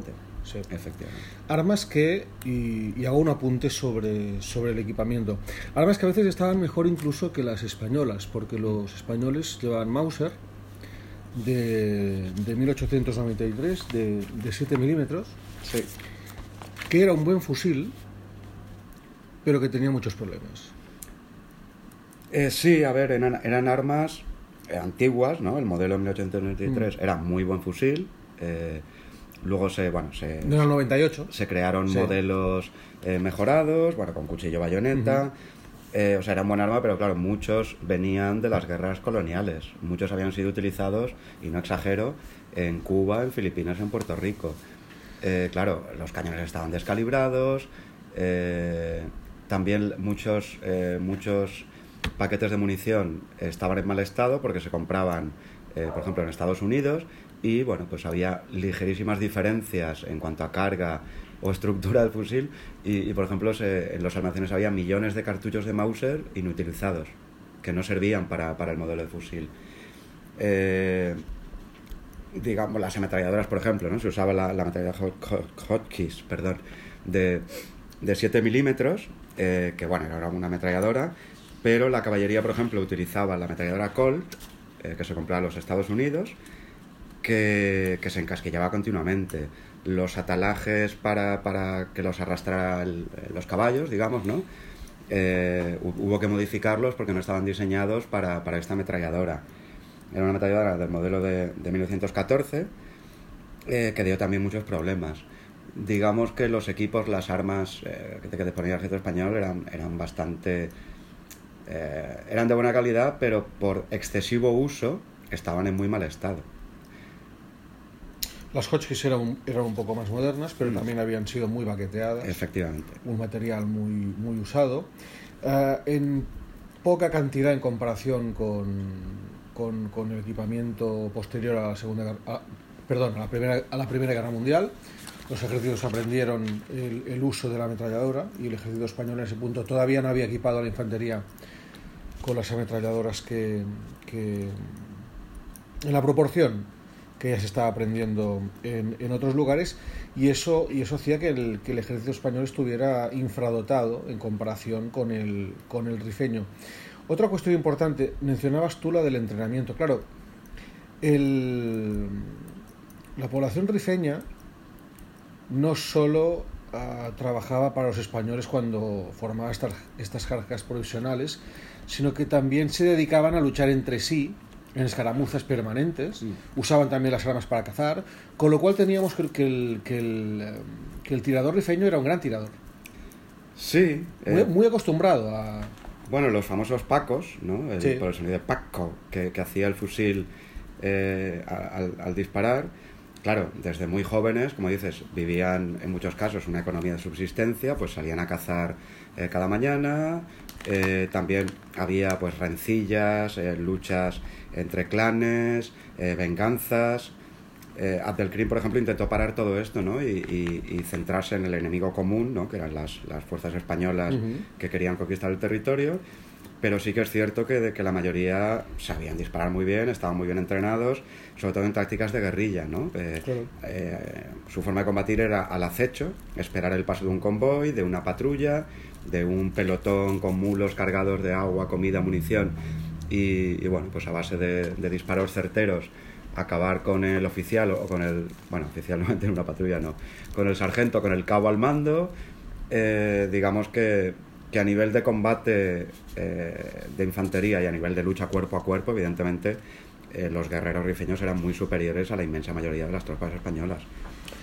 La unidad, la unidad básica del ejército en África, si no me equivoco, era el regimiento, el regimiento de infantería de línea, que se componía de una, de una plana mayor de mando, con los, con los oficiales del Estado Mayor, el personal de oficinas, almacén, bueno, administración del, del regimiento, profesores de equitación, capellanes castrenses, Sí, sí. etcétera, etcétera. Había un tren regimental con, con maestros armeros, el transporte, mecánicos automovilistas. Ya hemos comentado que siempre estaba infradotado de carros y de medios y de medios móviles. Había muy pocos camiones, había muy pocas cisternas, había muy poco de todo. Teniendo en cuenta que era un ejército de- del año 21, un ejército europeo del año 21. Y como tú decías, con el excedente de material de la Primera Guerra Mundial que, que los, que, los aliados, que, que los aliados est- estaban vendiendo a precio de, a precio de saldo. Ah, luego había las tropas en destinos de plaza y cuerpos, eh, bueno, carteros, escribientes, oficinistas. Sí, sobre este tema. Eh, esto es interesante, lo, lo, lo matizo, perdona que te haya cortado. Sí. Pero es muy interesante. eh, dentro de la estructura de un regimiento, ¿no? Había, bueno, la plana, la plana mayor de mando, personal administrativo y demás. eh, y luego, claro, la- las, eh, cada regimiento de infantería, por ejemplo, pues eran eh, tres batallones. eh, y cada batallón eran seis compañías de fusiles y una compañía de ametralladoras. Claro, cuando analizas los estadillos, el número de tropas, el número de fuerzas, ha habido mucha polémica, ¿no? Y cada autor dice una cifra, ¿no? Pues Juan Pando dice una, Albi de la Cuesta dice otra, los estadillos que se usaron en el expediente Picasso, claro, el general Picasso decía, pero claro, claro, no me cuadra aquí ningún estadillo con, con la realidad de, de- de- de las fuerzas, ¿no? Eh, esto es interesante porque había una cantidad increíble de tropas asignadas a cada regimiento que estaban en Melilla, en lo que se llamaba los destinos de plaza y Mm. cuerpo, que era, por ejemplo, pues eh, carteros, escribientes, eh, personal de lavaderos, instructor de equitación, instructor de reclutas, eh, personal de botiquín, enfermería, chofer, pero eh, zapateros, ¿no? La gente que arreglaba las botas, las, Para las alpargatas. para entendernos, en teoría es tropa, que debería estar en el regimiento, pero que están en Melilla dedicándose a estos oficios y a estas profesiones, Sí, para sus oficiales y, y para, y para... asistentes, cada oficial tenía su asistente. Sí. Eh, claro, hay algo escandaloso que, que Picasso, por ejemplo, no menciona, pero bueno, que en el ensayo sí lo comento. En esa época se estaba construyendo la, la nueva capilla castrense Sí. de Melilla y había decenas de soldados eh, que, claro, tú llegabas a hacer la mili, ¿no? Hola, ¿tú qué sabes hacer? Pues yo soy albañil, vente para acá. Y te mandaban a la capilla castrense o el nuevo casino militar de Melilla, o el casino militar, y había decenas de soldados que en lugar de estar en primera línea o en las posiciones de, de vanguardia o de retaguardia, estaban pues haciendo su, su oficio ¿no? de, de electricista o de carpintero o de, o de albañil en, en la plaza. Eh, claro, esto es interesante porque eh, se supone que cada regimiento eran 3.000 hombres, que las compañías debían tener un mínimo de, de 100 hombres por compañía, eh, que los escuadrones de materiales tenían que estar bien dotados. Eh, claro, todo esto era ficticio, porque, por ejemplo, había un montón de soldados que se asignaron a, ingenieros, a, la comandancia de ingenieros, para construir las carreteras, caminos, ¿no? la pista famosa que iba desde Ventiev a Anual, que se construyó a toda prisa, para que pudieran pasar carros, camiones, automóviles. Eh, las construían eh, civiles rifeños, pagaban sueldo, pero sobre todo tropas españolas para ahorrar dinero, ¿no? Pues cogías del regimiento Melilla, del África, de San Fernando, cogías X tropas y los ponías pues con un pico y una pala a construir carreteras. Pero a esos todavía podemos darles una justificación militar, si quieres. Como los legionarios, como los legionarios romanos construyendo, construyendo mm. carreteras. Ahí todavía hay una lógica militar pero el que está en la capilla castrense no. Claro, el problema es que cuando, mientras tú estás construyendo carreteras, o en la capilla castrense o en el casino militar, no estás en la posición. No, por supuesto. Claro, se supone que en la posición, o sea, no tanto el, hacer bulto, el, permanecer allí. Se supone el reglamento de servicios en campaña, que era el documento básico de, operaciones en, la zona, eh, decía, eh, y, bueno, y era de obligado cumplimiento, ¿no? Eh, decía que las tropas, una vez alcanzada su instrucción básica en Melilla, serían instruidas de forma práctica en las posiciones, que los oficiales debían permanecer en las posiciones para instruir a la tropa. ¿Qué supone esto? Pues prácticas de tiro, patrullas, eh, despliegue, formación de guerrillas, eh, aprender a, usar ametralladoras, asalto a bayoneta calada, o sea, lo que aprende un, infante de toda la vida. Claro, si no estás en tu posición y estás pues cargando ladrillos, o cavando carreteras, no recibes esta instrucción. Es cierto que esta instrucción muchas veces no se hacía o no dio tiempo a hacerlo porque empezó el, el, bacalao, el jaleo en, anual, empezó pronto, pero claro, es que había cientos y cientos de unidades que, que tuvieron que ser llamadas. Me adelanto un poco, pero bueno, cuando, cuando la cosa se pone fea, cuando Abdelkrim y los rifeños, en un, en un número ya importante, superior a lo... pueden ser sobre 3.000, avanzan, rodean Iweriben y avanzan sobre Anual, empiezan a, a saltar por la noche las posiciones, atacan Sididris. Cuando atacan la primera línea española, en esas posiciones defensivas, claro, Silvestre se ve obligado a llamar a toda esta tropa de retaguardia y formar lo que se llamó las compañías provisionales, que claro, tuvieron un papel penoso en, en el desastre, no por su culpa, evidentemente, sino porque se formaron pues con la banda de música del regimiento que estaba tocando en la plaza de Melilla y al día siguiente estaba camino del frente. A ver, se enviaron a cubrir las posiciones de retaguardia, las posiciones del río Kert, las posiciones intermedias, las, las de posición de carretera, Batel, Tistutín. Pero claro, estas compañías provisionales estaban formadas por tropas que prácticamente no habían cogido el fusil desde que acabaron la, la instrucción básica. Y cuya eficacia era. Claro, la eficacia de combate era nula. O sea, eran soldados que muchos más molestaban más que, más que servir. Y de hecho, cuando, bueno, cuando ocurre la debacle, ¿no? el llamado sastre anual, el abandono de las posiciones y la gran retirada hacia Melilla, un sálvese quien pueda generalizado, claro, estas tropas son las primeras que salen corriendo y no paran hasta Melilla. Es un, los, eh, Picasso en su expediente recoge testimonios de guardias civiles, de, capellanes, de civiles, que hablan de, trenes atestados, ¿no? los últimos trenes que llegan de, de Batel, Tistutín, Nador, Celuán a Melilla, atestados de tropas, sin fusiles, sin munición, ¿no? y muchos de ellos de estas compañías provisionales, o gente que, no había parado de correr desde Anual hasta, hasta Melilla. Eh, digamos que la preparación eh, de las tropas era lamentable, es una de las cosas que destaca Picasso y que, bueno, se recogen todos los testimonios de, la época. Entonces, en este contexto, eh, en Abarrán, en Abarrán se, se, se lía, la posición es tomada, Silvestre refuerza todo el frente, como puede, y donde se lía de verdad es en Igeriben. Mm.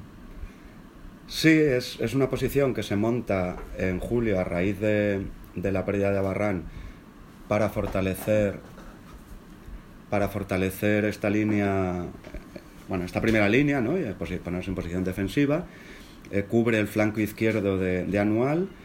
Eh, ¿Qué ocurre? Que la elección de la posición, a ver, eh, según muchos críticos de la época, no fue muy acertada porque de Anual a Iberiben había pues unos 4 kilómetros eh, un camino carretero eh, abierto por una trocha abierta por el paso de los mulos, no se podía acceder pues con camiones, con automóviles, etcétera, y además estaba eh, cortado continuamente por barrancas, por pequeñas lomas, digamos ideal para emboscadas. Entonces se monta ahí esta posición, se pone al mando a, un comandante que se había lucido en la defensa de, de Sidi y, y, bueno, con unos 300 hombres del regimiento Ceriñola, con alguna fuerza de policía indígena, ametralladoras de posición, eh, granadas defensivas. Y claro, Abdelkrim en esta ofensiva a principios de julio, cuando ha reforzado sus unidades, con, además de las armas capturadas, munición y demás, eh, bueno, pues decide conquistar eh, Iweriben, la rodea con sus tropas de día y de noche, cavan trincheras, abren zanjas. Hay varios intentos de enviar columnas desde Anual columnas bastante fuertes de, pues, prácticamente 1.500, 2.000, 3.000 hombres con caballería, regulares, policía indígena. Eh, se envían las mejores tropas de choque a, a, intentar enviar convoys de ayuda a esta posición de Weriben. Todos los intentos de convoy fracasan. Hay uno que logra llegar a duras penas, ¿no? mandado por regulares por el capitán Cebollino con una serie de mulos, pero prácticamente no llega nada de agua ni, ni de comida porque la mayoría de mulos quedan en el camino, las cubas de agua, ¿no? como toneles de madera que están agujereadas por, el disparo, por los disparos de los rifeños. Eh, y eh, con la. Bueno, Igueriben rodeado, se hace un último intento desesperado eh, a mediados de, julio. Y aquí viene, digamos, el comienzo de la, de la gran debacle. Este último intento, al que llega, de hecho, llega Silvestre desde Melilla, a, mitad del intento de meter el convoy con, con tres columnas desplegadas eh, por la famosa loma de los árboles en dirección a Iweriben para rescatar la guarnición que estaba prácticamente pereciendo de sed, de hambre y por los ataques continuos diurnos y nocturnos de los rifeños. Este intento último de convoy fracasa, las tropas se retiran prácticamente a la carrera ante el contraataque rifeño y a partir de ese momento ya con el general Silvestre al mando de Anual, hay concentrados en Anual unos 5.000 hombres. Anual, bueno, lo podéis consultar en alguna imagen, algún mapa, pero básicamente eran como tres colinas con una vaguada en medio y en estas tres colinas y sobre todo en la vaguada, protegido entre comillas del fuego enemigo, había cerca de 5.000 hombres. Eh, unidades de, infantería, de regimientos Ceriñola, de, San Fernando, eh, de África, había del grupo de regulares, había eh, fuerzas de policía indígena, baterías de, posición, de artillería ligera, de montaña. Digamos que se acumula una fuerza bastante importante. Pero ¿cuál es el problema? Que ante este fracaso la moral de las tropas era, era muy baja. Sobre todo ya había habido los primeros, las primeras deserciones de policía indígena, incluso de algunos regulares. Eh, había habido bastantes bajas de tropas. Y eh, sobre todo porque se toma Iweriben, se conquista, se toman los cañones, las ametralladoras, eh, sobrevive muy poca gente de la posición de Iweriben, sobrevivió un oficial que fue hecho prisionero, un sargento y, poco más de, una veintena de, hombres que, bajaron la loma corriendo bajo el fuego propio y el fuego enemigo. Uno de los últimos mensajes, si no recuerdo mal, em, de Iweriben es que disparen sobre la propia, sobre la propia posición.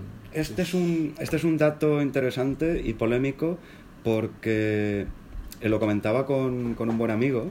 Eh, eh, hablando del tema de anual, y, los dos coincidimos en que, por ejemplo, el Albi de la Cuesta, que escribió un libro en torno anual, que es para mí de lo mejor que se ha escrito sobre el tema, dice que no hay ningún documento escrito, ni, ni que se ha conservado ningún telegrama, eh, en la que el comandante enviara a Silvestre o al, jefe de artillería una nota diciendo que disparen sobre mi posición, ¿no? Cuando acabemos los 10 disparos de artillería que nos quedan, disparen sobre nuestra posición.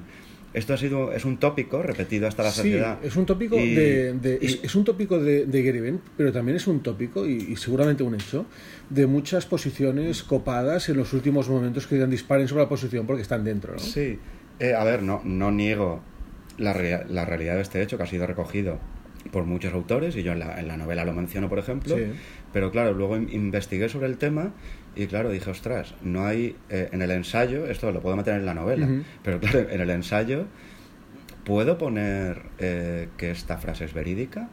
eh, que esto realmente ocurrió, si no hay ni un solo telegrama, ni un solo papel conservado eh, donde, donde quede constancia, ni, una copia, porque de cada telegrama se guarda, o, de mm. mensaje de radio, porque mm. los rifeños habían cortado las líneas de, eh, de teléfono, pero se podía transmitir por radio. Y por heliógrafo. el operario o el heliógrafo. Todo mensaje enviado por heliógrafo o por radio se ponía por escrito por los operadores de, comunicaciones. Claro. por especular. Sí. en, el fragor de ese combate se puede pasar algo. Puede ocurrir, y también que la artillería española, eh, que se supone que iba a cubrir, eh, se supone que Silvestre había autorizado a, la guarnición de Igueriben, que estaba en las últimas, que evacuara la posición. Claro. Se supone que primero se negaron a, a, negociar con el enemigo y a rendirse, pero después se les, se les permite evacuar, es decir, sálvese que él pueda, ¿no? Se organiza un poco la defensa, según el, el teniente casado, ¿no? el oficial superviviente, salen los oficiales a tiro limpio, eh, intentan despejar una vía de escape, sale la tropa eh, corriendo como pueden, entre el polvo y el tiroteo. Claro, la artillería española intenta batir eh, las posiciones enemigas ¿no? que rodean la posición para facilitar tanto el avance de las columnas como la retirada de las tropas propias. Es posible que en la confusión pues cayera algún obús en, en la posición. Ya digo, no no quiero tampoco crear polémica, solamente dejo en el aire la, veracidad de este hecho, que cada cual investigue o se crea la versión que quiera.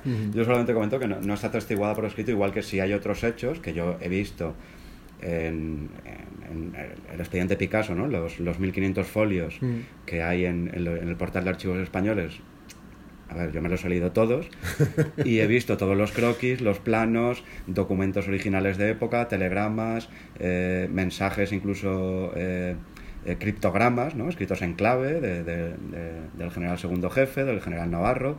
O sea, la inmensa mayoría de la documentación de la época está, el original, y lo puedes consultar, lo puedes leer. Pero claro, de este tema no he encontrado nada. Solamente lo, dejo ahí en el aire. La cuestión, la caída de, de Geriben pone en un aprieto la posición. Claro, eh, los rifeños envalentonados por haber tomado Iweriben y haber, haber impedido ¿no? pues, eh, eh, la ayuda de estas columnas y haber provocado la retirada prácticamente a la carrera de las, de las mejores tropas de choque españolas, se vienen arriba, se envalentonan y empiezan bueno, a rodear o a aproximarse de día y de noche, apostando francotiradores de noche, disparando a estas lomas de, de anual, pero también, claro, hostigando las posiciones de avanzada, que eran eh, Mellán, Talilit, Sididris. Claro, atacan estas posiciones de avanzadilla eh, y comienzan a, bueno, a, organizar un ataque anual. Claro, en sus memorias, por ejemplo, en alguna entrevista que he leído a Abdelkrim, a medios franceses, decía que su intención no era un, ataque frontal anual. Decía, hombre, hay 5.000 soldados, 30 eh, piezas de artillería. Eh, Se supone que no puedo. Claro, eh, hubiera sido un, ataque suicida, posible, pero eh, digamos que en este punto del crimen y sus jefes militares, su hermano, por ejemplo, que era uno de los, de los líderes de la estrategia rifeña, eh, habían adaptado y habían mejorado mucho sus, sus, tácticas de combate. O sea, ya no atacaban de forma frontal, digamos que aprovechaban más la debilidad del enemigo, pues cavando trincheras, pozos de lobo, francotiradores, eh, sabiendo apuntar a los oficiales. Y hay una cosa que mencionas eh, tú en la novela que me gustó, que me gustó mucho, como lo decías, por la sorpresa que causa en, los, en los suboficiales y oficiales españoles, ¿no? Se retiran por secciones. Correcto. Es, bueno, para el que no eh, sepa mucho de este tema, básicamente es cuando el enemigo te ataca, mm, hay varias formas de retirarse. Si te copa, ¿no? Te, te pasa por encima, pues sales corriendo a la carrera y sálvese quien pueda pero claro, siempre se intenta y, se, ensaya ¿no? en, las técnicas de, de, orden cerrado, de orden de combate, se intenta eh, retirarse por escalones, es decir, se retira primero una unidad protegida, cubierta bajo el fuego del resto de, de otras dos secciones, por ejemplo. Eh, la que se ha retirado primero toma posiciones y cubre la retirada de otra sección. Eh, digamos, esto es retirarse por secciones o por escalones. ¿no? Esta táctica, por ejemplo, fue observada por, por oficiales de Estado Mayor españoles y, claro, la pusieron por escrito y se la contaron a Picasso, eh, como estas tácticas, ¿no? Y de ahí también la sospecha de que había oficiales mercenarios también instruyendo a nivel táctico a, a las tropas rifeñas. Esto para mí es, es incuestionable. ¿no? Y que ya no eran una panda de desarrapados sin, Claro. sin estructura, sino que había detrás una... Claro, había desertores, había oficiales moros desertores, porque había oficiales subalternos en regulares, en policía indígena, había mercenarios, pero también os recuerdo que Abdelkrim, claro, había servido al ejército español durante años. Mm. Había visto pues todo Sí. tipo de maniobras, Sí, sí, sí, hab- sí. había interactuado con el coronel Morales, con el general Silvestre, era su profesor. Eh. Digamos que, claro, no había un desconocimiento eh, absoluto de- del ejército español, sino todo lo contrario. Eran muy bien conocidas sus tácticas, sobre todo sus debilidades, ¿no? que son las que aprovechó eh, Abdelkrim y, y su hermano y los rifeños, claro. La cuestión, a la posición se considera indefendible, no solo por esta cuestión eh, estratégica de que, de, que, de que los rifeños están atacando distintas posiciones a la vez, sino además porque hay una, hay una gran escasez de municiones, de agua y de víveres. Es el Sí. principal campamento. Sí, hay, hay mensajes desesperados.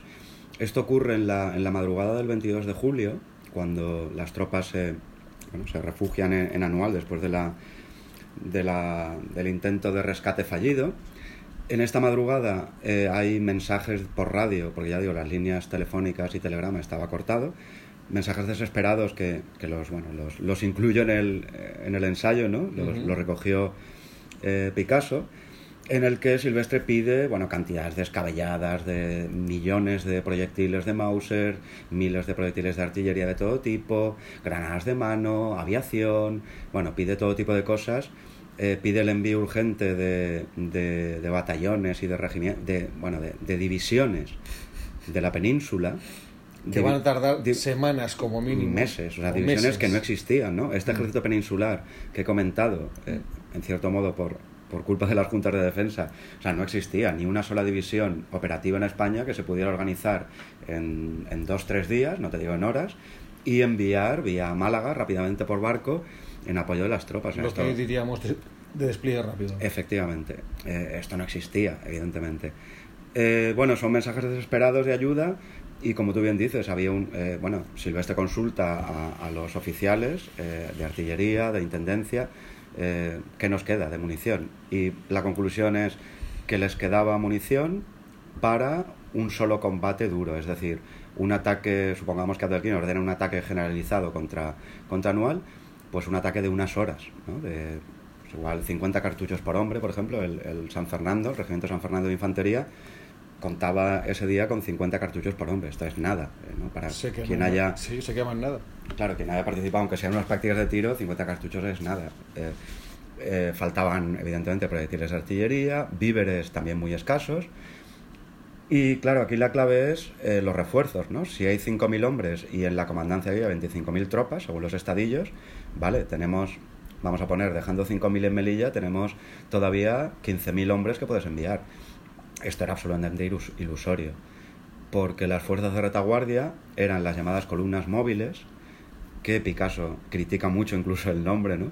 En realidad eran unidades de infantería eh, que de móviles no tenían nada, porque prácticamente no tenían carros, no tenían ni un solo camión, prácticamente. Es decir, eran móviles porque se movían a pie. Claro, porque se movían a pie y porque la artillería era artillería de montaña en su mayor parte, que bueno, eh, básicamente las piezas de montaña, los cañones Schneider de, de 7 centímetros, se pueden desmontar, entonces por un lado llevas el tubo, la cureña, las ruedas, digamos, y se transportan a lomos de mulo, pero claro, vas a paso lento.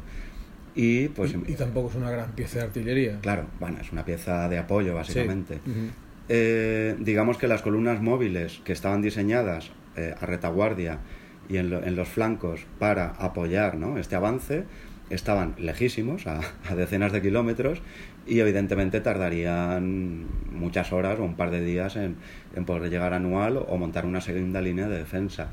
En Darket Dani, como hemos comentado, eh, cerca de la costa y en el, cubriendo el flanco eh, derecho, en Dardrius y el boquete de Midar, y en el, sur, en Zocol Telacha, eh, hubieran tardado días y, y por otro lado, ya digo, eran fuerzas insuficientes, también muchas mal instruidas, eh, y claro, estas unidades ya estaban siendo atacadas. O sea, en cuanto cae Weriben, en cuanto se rodea anual, ya empiezan los tiroteos a todas las posiciones de retaguardia. Ya mm. empieza, no un levantamiento generalizado, pero ya empieza a haber ataques a convoyes, ataques a, suministros. Lo cual eh, provoca que se fijen esas posiciones, no se puedan mover, no se pueda ayudar y se puedan concentrar esas fuerzas en una, en una masa de maniobra en una masa de maniobra apreciable. Sí. A ver, el día 22 sí se mandan las últimas reservas. Eh, eh, Silvestre envía al general Navarro a Melilla con eh, los restos de los mulos de intendencia que, molestaban más que otra cosa, con convoyes de heridos, se lleva, retiran algunas piezas de artillería retaguardia y, y se envían a vanguardia. se intenta crear jarcas amigas, es decir, estas tropas, bueno, estos guerreros, no eran tropas oficialmente, los restos de, de regimientos de África, eh, las compañías provisionales que hemos dicho, ¿no? que se monten compañías con todo lo que haya, con la banda de música, el oficinista, eh, la sección ciclista, los carteros, lo que no se quede para defender Melilla, eh, que se envíe a las posiciones, digamos, más avanzadas del río Kert. Y, claro, el regimiento Alcántara, por ejemplo, del que no hemos hablado, pero era el único regimiento de caballería que había en, en la comandancia de Melilla. También, evidentemente, se, se despliega cerca del frente a retaguardia para cubrir eh, bueno, un posible ataque por em, envolvimiento de las tropas rifeñas. Eh, claro, se envían cinco de los escuadrones, si no recuerdo mal, del Alcántara a, eh, a, la retaguardia de, de, Anual, con, con, el escuadrón de ametralladoras también. Digamos que se envía a vanguardia todo el material disponible. También, por ejemplo, Silvestre ordena montar una posición intermedia en, en un boquete que había entre, entre, unas lomas en la zona montañosa de retaguardia ¿no? de, de Ordena incluso montar nuevas posiciones, que se envíen camiones con alambradas, sacos terreros.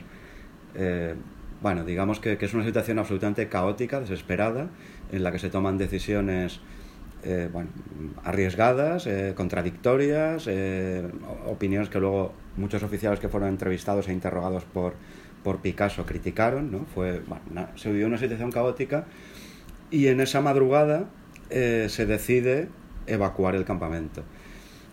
hay una junta de oficiales muy interesante, eh, en la que hablo del ensayo, evidentemente, con los jefes más destacados de Estado Mayor, de Artillería, Intendencia, ingenieros, eh, de infantería y demás.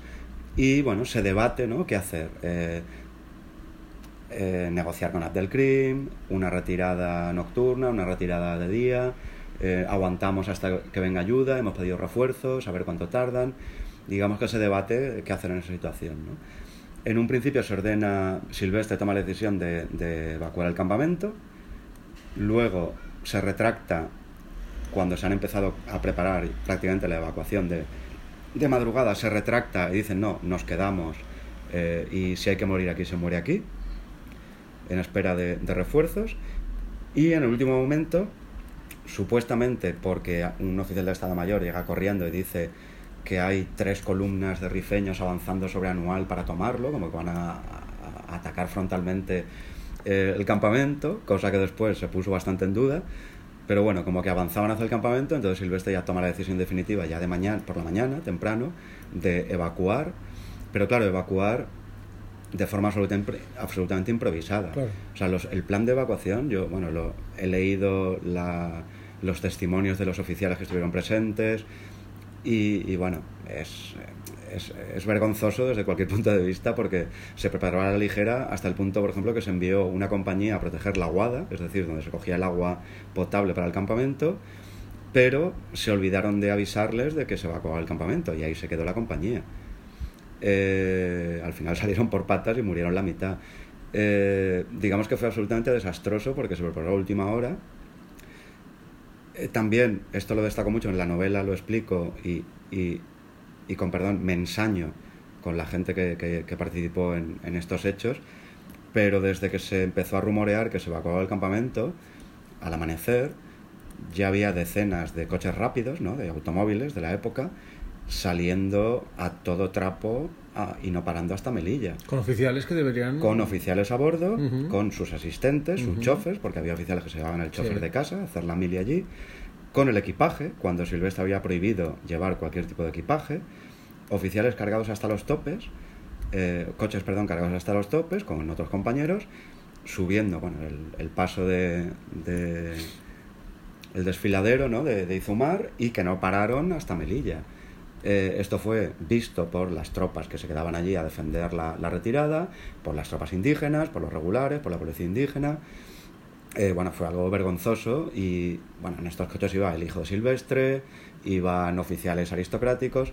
¿Qué pasa? Que cuando el general Picasso preguntó a los oficiales interrogados mm, quién iba en esos coches, nadie dijo ni un solo nombre. Nadie se acordaba. Nadie se acordaba. Eh, pero ¿quién iba en este coche? ¿Quién o quién se montó en un caballo y, y partió y no paró esta Melilla? En algunos casos tuvo que, mirar estadillos, mirar quién ha llegado a Melilla tal día, tal hora, para, poder, para poder juzgar y, e imputar a esos, Esos oficiales llegaron muy temprano. El mismo día que, se evacúa anual, a las 2-3 horas de ordenar la evacuación de anual, eh, anual está aproximadamente a 90 kilómetros de Melilla, pues por la tarde ya empezaron a llegar a, claro, a Dardrius, a bueno, toda la ruta de retirada, que en el mapa que, que, hemos creado para, para, este hecho, pues ya empezaban a llegar y, al caer la tarde-noche ya estaban en Melilla mm. muchos oficiales, claro.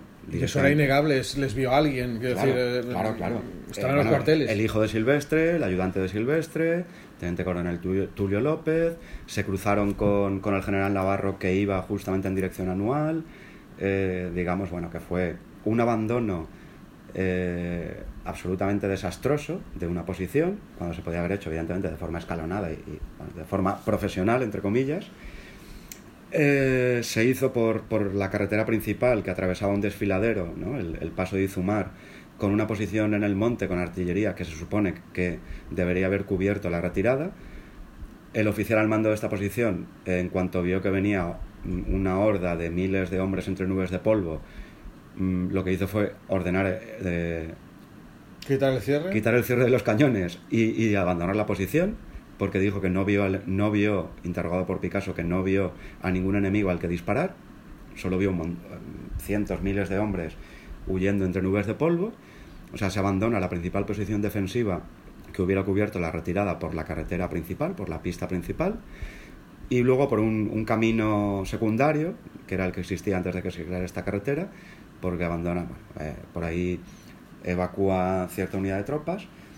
¿Qué ocurre? Que en este caos, por el flanco izquierdo, digamos, de la retirada, la fuerza de policía indígena que estaba en unas lomas, directamente desertan y empiezan a tirotear a las tropas españolas de San Fernando, el convoy de, de, municiones y demás que llevaban, empiezan a tirotearlos, cunde el pánico entre estas tropas, porque dicen, coño, si nos disparan nuestros propios eh, compañeros. Estas fuerzas que retiraban por la izquierda, por este caminillo, eh, claro, salen corriendo hacia la derecha, hacia la carretera principal, se mezclan, empujan a, la fuerza principal que está evacuando por, por esta carretera principal, que digo carretera, pero en realidad es una pista. había puntos que tenía dos metros de ancho y a los lados, claro, una pista de montaña, a los lados pues piedra, eh, eh, precipicios, bueno, un desastre. Eh, claro, topan con esta masa que se retira, claro, los mulos se espantan, las tropas empiezan a correr, se, se, tiran los fusiles, se desprenden de la munición, intentan, retiran eh, la munición que transportaban los mulos la tiran por los barrancos y se montan siete en cada mulo. Hay, hay casos incluso de oficiales que los desmontan del caballo a la fuerza y se montan tres o cuatro soldados en el caballo. Describes también en la, en, la novela camiones y carros volcados. Sí, eh, por sobrecarga de, personal. Esto, claro, en la novela lo, lo, explicito más que en el ensayo, pero bueno, eh, la en el ensayo aparece el testimonio de muchos oficiales, tropa, suboficiales que describen esta retirada como absolutamente caótica.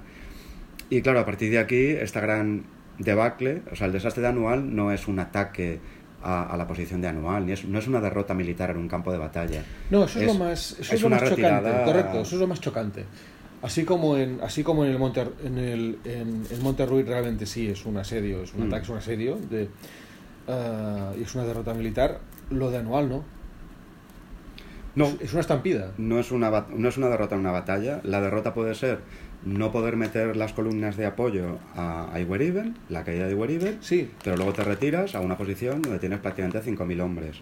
No hay batalla a partir de aquí. Lo que hay es un, se ordena una evacuación y esta evacuación es un, absoluta, un absoluto desastre de preparación y de ejecución, evidentemente donde hay deserciones masivas de oficiales, jefes y también tropa, evidentemente, donde se produce abandono de tropas a tu mando en el campo de batalla y donde eh, la tropa sin preparación en muchos casos, sin formación militar, sin haber entrado prácticamente nunca en combate o haber combatido en, las derrotas previas, donde hay deserción de la policía indígena y donde básicamente lo que salva un poco eh, la evacuación, esto lo destaca Picasso y, y se ha destacado en muchos libros que hablan del tema, es que los regulares, la mayoría tropas indígenas con oficiales españoles y subalternos y alguna tropa española, por ejemplo la compañía de ametralladoras, aguantaron en las lomas que había en, la derecha, digamos, de, la retirada.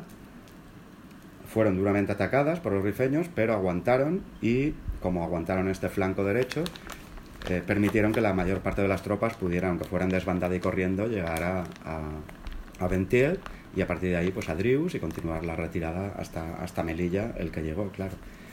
Y el que no, pues se fue quedando y muchos se quedaron en, en Monterruiz. Sí. de, de, toda, de todo este desastre llama la atención varias cosas. Ya hemos mencionado la, el mal estado del material, hemos mencionado la falta de medios de transporte, tanto a motor como, como, como a, a, tiro, a, a caballo o mulo. Llama la atención otra cuestión que se ve bastante bien en tu, en tu novela y en el ensayo, y en el ensayo también, es, es la falta de granadas de mano. Mm. Parece, cuando, cuando, uno ve las fuerzas que, que, están congregadas en anual, parece que estamos viendo un ejército de finales del siglo XIX, principios del XX, pero muy principios. No que estemos en el XXI. No que no, no, no asistimos a un ejército posterior al, a la Primera Guerra Mundial en el que han, en el que han sucedido tantas cosas. ¿no? Faltan muchos medios modernos, entre ellos, y esto es una cosa que te, que te, que te comenté en su día, algo tan fácil como, como, coches blindados, los Lanchester, los Marmon Harrington, había muchísimos, Peugeot, muchos, muchos, y, y no eran tan caros. Teniendo pistas, teniendo carreteras, no era, no era un gran vehículo todoterreno, no podía sacarlo de la carretera pero el hecho de, tener un, coche blindado con un par de ametralladoras podía marcar la diferencia muchas veces y los italianos en Libia y los franceses en África se vio que, con eso salían airosos de muchos problemas. ¿no? ¿Por qué algo tan sencillo no, no estaba en, el RIF? Tanto las granadas como, como, como, los coches blindados. Ya no hablo de tanques, Que, ya llegaremos. Que, llegan luego. Sí, claro, esto es muy interesante. Es una de las claves del desastre anual como en el año 21, cuando, insisto, tenemos la, Gran Guerra, la Primera Guerra Mundial, donde cambia progresivamente ¿no? Eh, toda las, eh, la estrategia militar, las tácticas de combate, ¿no? la guerra de trincheras, prácticamente desaparece la caballería eh, por culpa de la guerra de trincheras y la guerra de posiciones, ¿no? como, instrumento de flanqueo del enemigo, donde básicamente es artillería pesada, cantidades masivas de obuses, ametralladoras para barrer el avance enemigo, el uso de la aviación, por ejemplo, como elemento de observación del movimiento enemigo, también de bombardeo en algún caso. Eh, fusiles ametralladores, por ejemplo, que ya existían en la época, pues en, en anual eh, yo creo que había ocho, creo recordar, y una donación de un empresario, eh, un empresario privado, pero en la campaña de Reconquista, no en cuando había rumores, por ejemplo, que en Navarrán los rifeños habían usado algún fusil ametrallador por el sonido de ráfagas. Esto no está, no está constatado, pero bueno.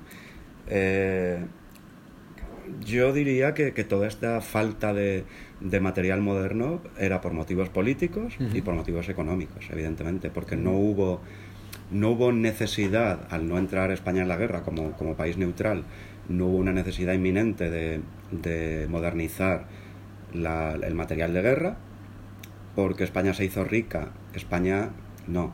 Bueno, los burgueses, los industriales, los navieros, los grandes terratenientes agrícolas. Los sospechosos habituales. Se hicieron millonarios mm. eh, en la Primera Guerra Mundial y de ahí la inflación posterior y la carestía de alimentos y de bienes de primera necesidad que hubo en España y la crisis económica de, a partir del año 17. Eh, pero ese dinero evidentemente no se reinvirtió en, mejorar eh, el material de las tropas destinadas en África. También influye, por ejemplo, como te decía, que la percepción de lo que ocurría en Marruecos era absolutamente irreal. A nivel político y a nivel militar, nadie creía que iba a haber una gran insurrección, que iba a haber un gran levantamiento, que unas cuantas tribus de rifeños, encima moros amigos como los Abdelkrim, iban a conseguir reunir a todas estas cabilas, ¿no? que normalmente guerreaban entre sí o estaban medio peleadas, y, derrotar a un ejército colonial europeo. Un eh, clásico desprecio al... Sí, absolutamente. Hubo unas, una, bueno, una, una sensación de superioridad ante el enemigo que durante un tiempo sirvió, durante las campañas de las primeras conquistas y esta famosa campaña de Silvestre, que fue bastante fácil, entre comillas. Eh, se primó, por ejemplo, el tema de... Eh, yo, yo, lo llamo una forma de corrupción eh, sistematizada, que era pagar dinero a los líderes rifeños para que no presentaran oposición ante el avance de las tropas. ¿no? Eh, hay algún autor que habla, dice, por ejemplo, que el Banco de España era la avanzadilla de las tropas españolas.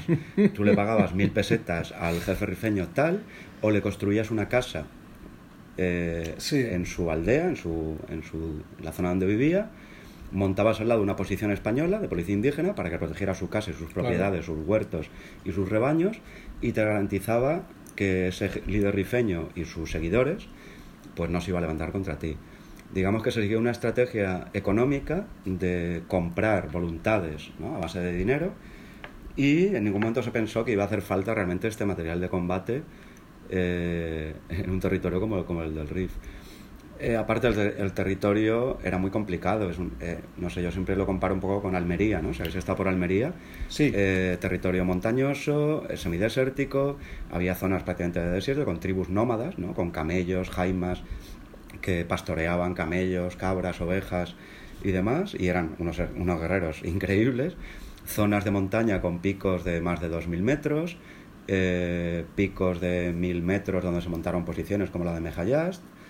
Eh, digamos que el terreno tampoco facilitaba el despliegue de fuerzas modernas y básicamente lo que se hizo fue montar un sistema de posiciones estáticas, ¿no? de, esto en el mapa que, que incluimos en, en, el ensayo y en la novela lo podéis ver.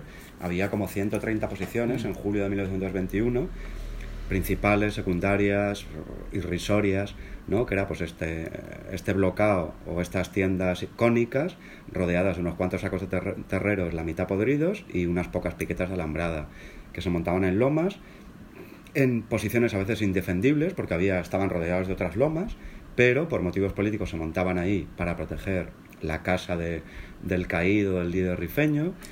Digamos que se optó por, por, en lugar de los franceses, por ejemplo, Leotier, el, el jefe de la fuerza francesa en, la zona sur del protectorado, eh, sí que empleó, claro, las columnas móviles, pero claro, columnas igual de 3.000 hombres, con camiones, vehículos blindados, eh, fuerzas de choque en su mayor parte eh, indígenas mucho mejor pagadas que las españolas, por ejemplo, con todo el mejor material de guerra francés sobrante de la guerra mundial, eh, pero se basaba básicamente en columnas móviles muy fuertes y que ningún, ninguna tropa, digamos, irregular indígena podía batir en campo abierto. Claro, el ejército español no, no consideraba necesario ese material en el RIF, pero los franceses lo usaban en Argelia ¿Y los italianos en Libia? Eh, claro, mm, no se consideró necesario hasta cierto punto. Los jefes militares, como he comentado bueno, claro, antes, sí, no, no, cierto, sí, cierto, sí, lo pedían, sí, sí, que lo, pedían. Sí, sí lo pedían. Eh, claro, al final el, eh, la barrera, digamos, era, era el presupuesto, era la económica, era la acción subversiva prácticamente de las juntas de defensa, combinado ¿no? con esta falsa percepción o esta seguridad de que aquí no iba a pasar nada, que hasta ahora todo ha ido bien. Eh, digamos que fue una. No hubo un solo factor, ¿no? Hubo, hubo varios factores. Y sobre todo confiar en que las cabilas de retaguardia, que estaban armadas, y esto eh, insiste mucho el general Picasso en su informe, como que no se iban a levantar. De hecho, Picasso eh, habla, hablando con, con oficiales de, de Estado Mayor y demás, que no había un plan de retirada, un plan escrito, un plan de, no ya de evacuación rápida ante un desastre, sino un plan de retirada estratégica por escalones, una segunda línea de posiciones donde retirarse en caso de un ataque enemigo. O sea, en cualquier manual de estrategia militar, eh, cualquier general tiene un plan escrito detallado y los oficiales de Estado Mayor que, sirven para eso, ¿no? Para, para estos planes. Un plano absolutamente detallado, con tiempos, con material necesario, eh, preparación, eh, incluso maniobras ¿no? de, de, practicar estas, estas retiradas escalonadas. Todo esto no existía. ¿no? Una defensa... existía de una defensa en profundidad. Ahí está. No existía un solo plan escrito, un solo documento de, de defensa en profundidad eh, detallado. O sea, todo era improvisación, era silvestre. un oficial de cojones, un oficial con buena estrella, con suerte, ofensiva, avanzamos con la caballería, tropas indígenas, regulares, somos imparables, no recibimos ni un tiro prácticamente, un, herido leve, eh, y así pacificamos un país. Claro, cuando chocas con unos guerreros montañeses mm, dispuestos a, defender su tierra, porque al final era su tierra, eh, con uñas y dientes, eh, y encima con instrucción, capacidad, mercenarios, artillería, y con tácticas incluso a veces más modernas casi que, que, las españolas, mm, claro, chocas con la realidad. Juan Luis, eh, llevamos una hora y, y 40 minutos.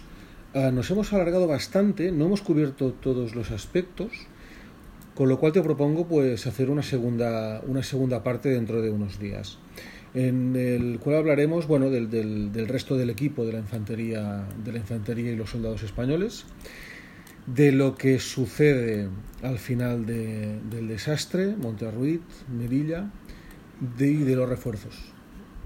Y de, cómo empieza esa, esa, reconquista del territorio perdido y, hasta el desembarco de, de Alucemas, si, si te parece. Me parece perfecto, sí que es verdad que nos hemos alargado un poquito, pero bueno, los aficionados al tema de, no solo al tema bélico, sino al tema de anual, eh, ya sabéis que esto da para hablar horas y horas. Y se, han, escrito muchos libros, se han hecho muchos podcasts y charlas y demás. Pero bueno, eh, me apunto, por supuesto, a, una segunda sesión y seguir hablando de este tema. Pues en unos días eh, lo retomamos y em, lo que sí haremos. Em, lo que sí haremos es eh, continuar con nuestra campaña de, de Berkami de micromecenazgo, ah, del ensayo de Juan Luis ah, Martínez González, el expediente Picasso, que está disponible todavía ah, para aquel que quiera participar. Muchísimas gracias y hasta la próxima.